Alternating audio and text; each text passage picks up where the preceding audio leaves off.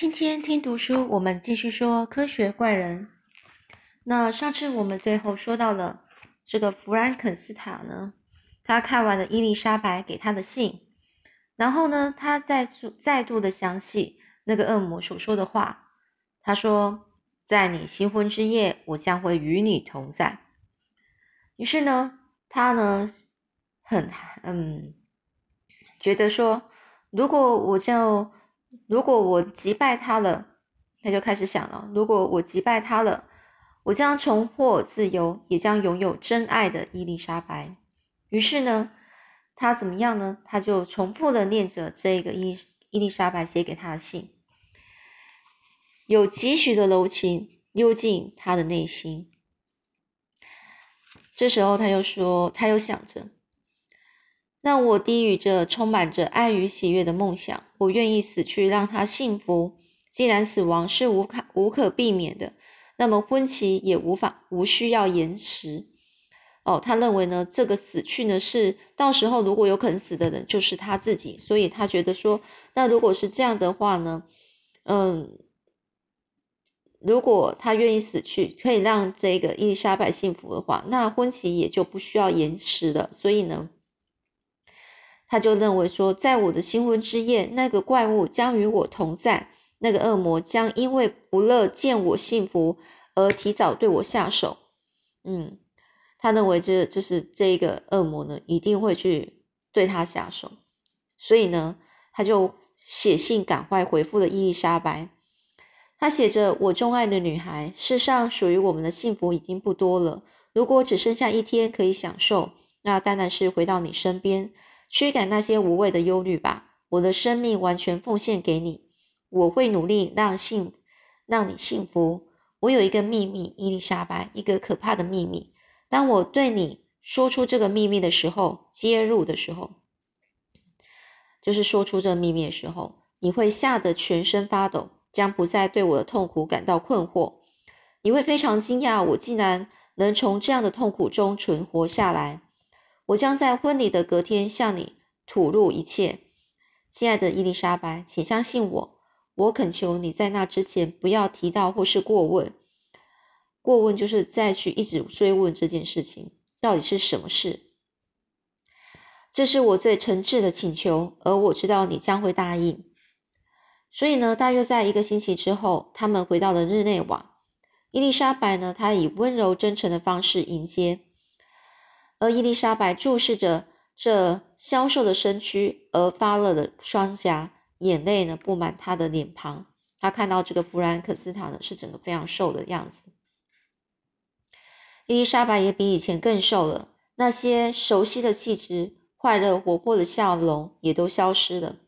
但是她的温柔还是安慰着弗兰克斯塔：“我曾我挚爱的女孩呀。”嗯，许多时候我面无表情，但也不与任何人交谈，静止不动的坐着，内心的痛苦没办法说出来。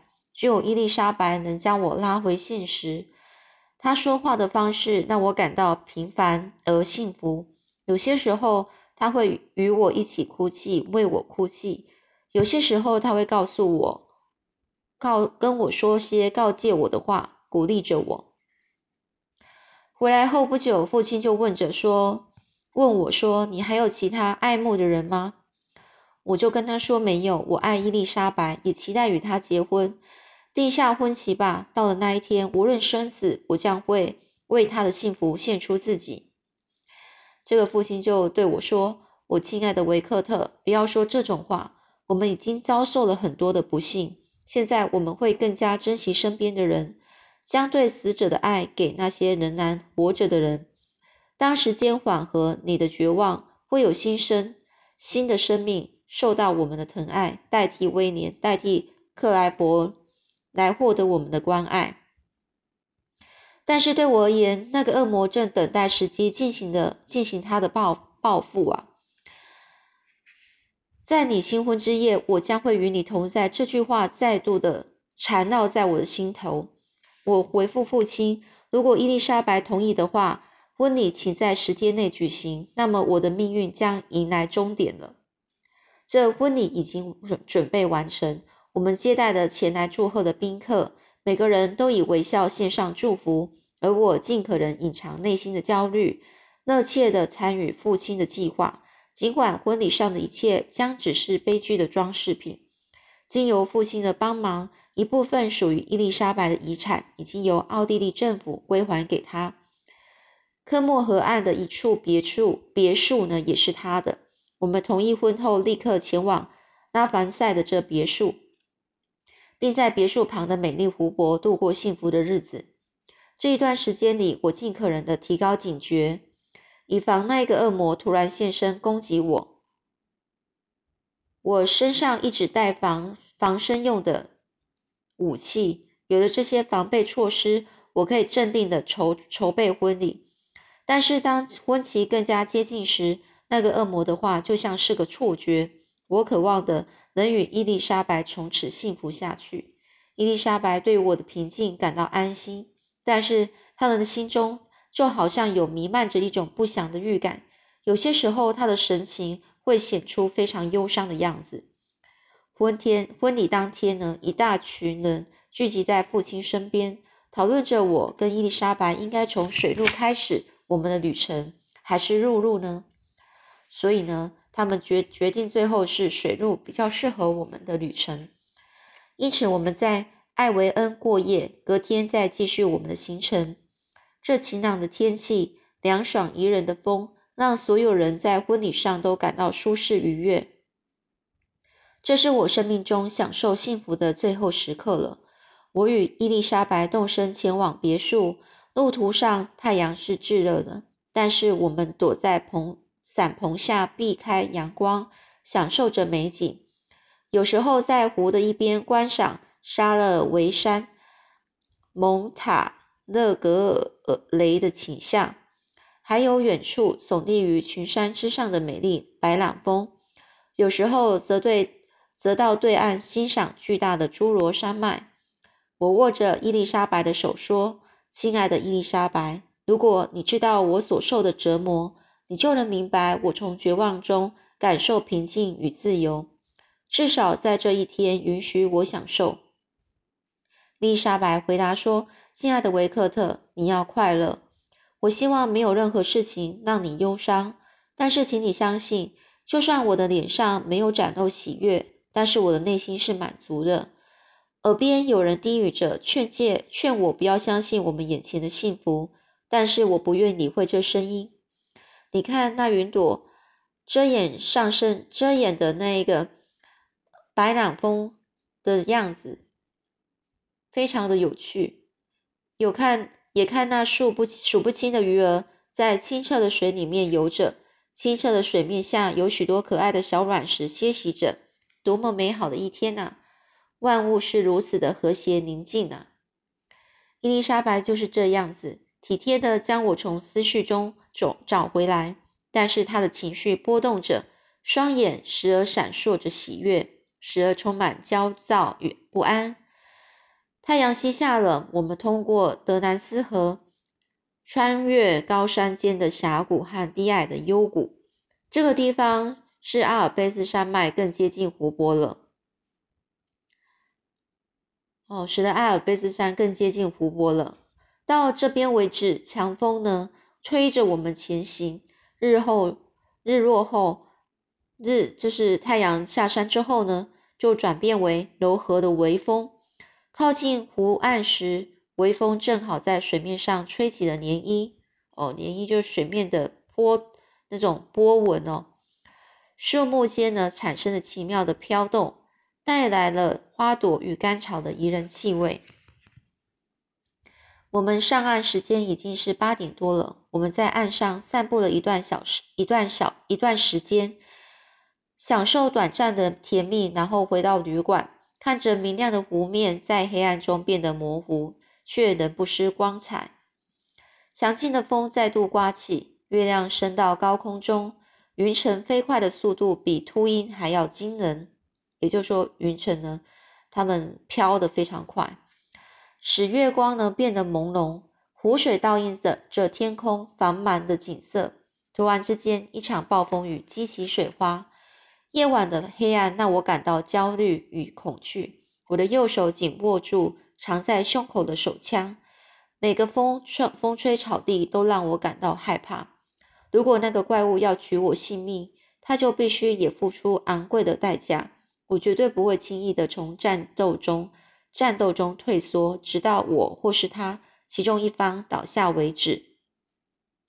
伊丽莎白在沉默中观察我的一举一动，她眼神中的决定让她感到畏惧，就是我眼中的决定让她感到畏惧。她发着抖说：“问着，亲爱的维克特，是什么东西让你不安吗？你在害怕什么呢？”我回答：“没事的，伊丽莎白。”就这样过了一个小时，突然间，我想到他不该目睹我与那个恶魔的战斗，于是我请求他去休息。我下定决心，在我掌握那个怪物的动向以前，不会去打扰他。伊丽莎白听话的离开了，而我持续在房子里四处走动了一段时间，查看每一个可能躲藏的角落，但是没有任何踪迹。心想：难道是什么东西阻止他前来取我性命吗？这时，一声凄厉骇人的尖叫声从伊丽莎白的房间传来。这一声让我瞬间明白，明白那个恶魔口中的威胁。我的双手垂了下来，身上每寸肌肉都停止运作了。我感受到血液在血管里面缓缓的流动，四肢颤动、颤、震动、震颤着。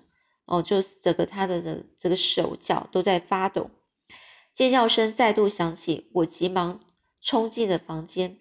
天哪，为什么是他，不是我呢？伊丽莎白，伊丽莎白死了。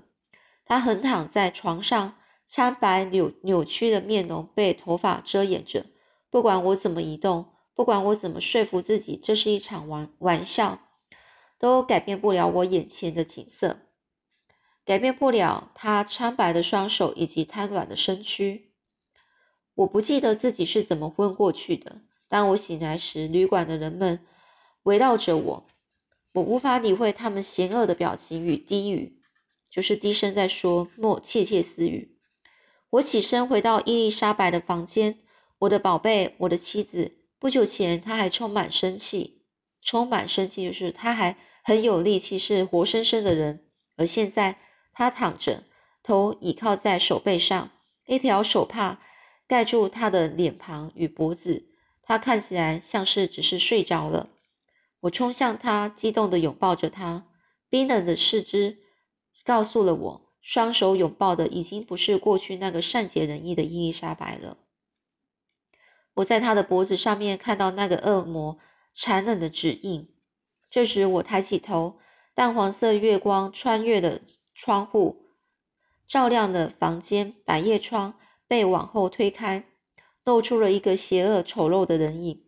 我惊恐的瞪大双眼，那个怪物露出龇牙咧嘴的面容。他举起那卑鄙的手，指向我妻子的尸体，似乎是在嘲笑我。我冲向窗户，从胸口掏出手枪射击，但是他躲开了，如闪电般的快速的跑走，跳入了湖中。枪声引来刚刚围绕着我的人群，我指向湖面，于是他们跟着我坐上小船去追捕他。我们撒下了网子，但始终不见他的踪迹。几个小时后，我们无功而返。不少人因为认因而认为是不是只是我的幻觉。上岸之后，他们继续在郊区搜寻着，分成数个小队，在树林与藤蔓之间搜索。我从房里出发，想要跟上，但是走了一段一小段路之后，感到一阵晕眩，步伐踉跄，宛如酒酒醉的人。最后，我不知倒地，不知倒地，就是他只能倒下去。然后他的步伐踉跄，就是说他的步伐是不稳的，走得非常不稳。我的视线模糊，皮肤因而发烧而燥热。我被人扛回去。我在房里胡乱环视，哦，就在那边开始乱看，像在寻找一个失去的宝贝东西。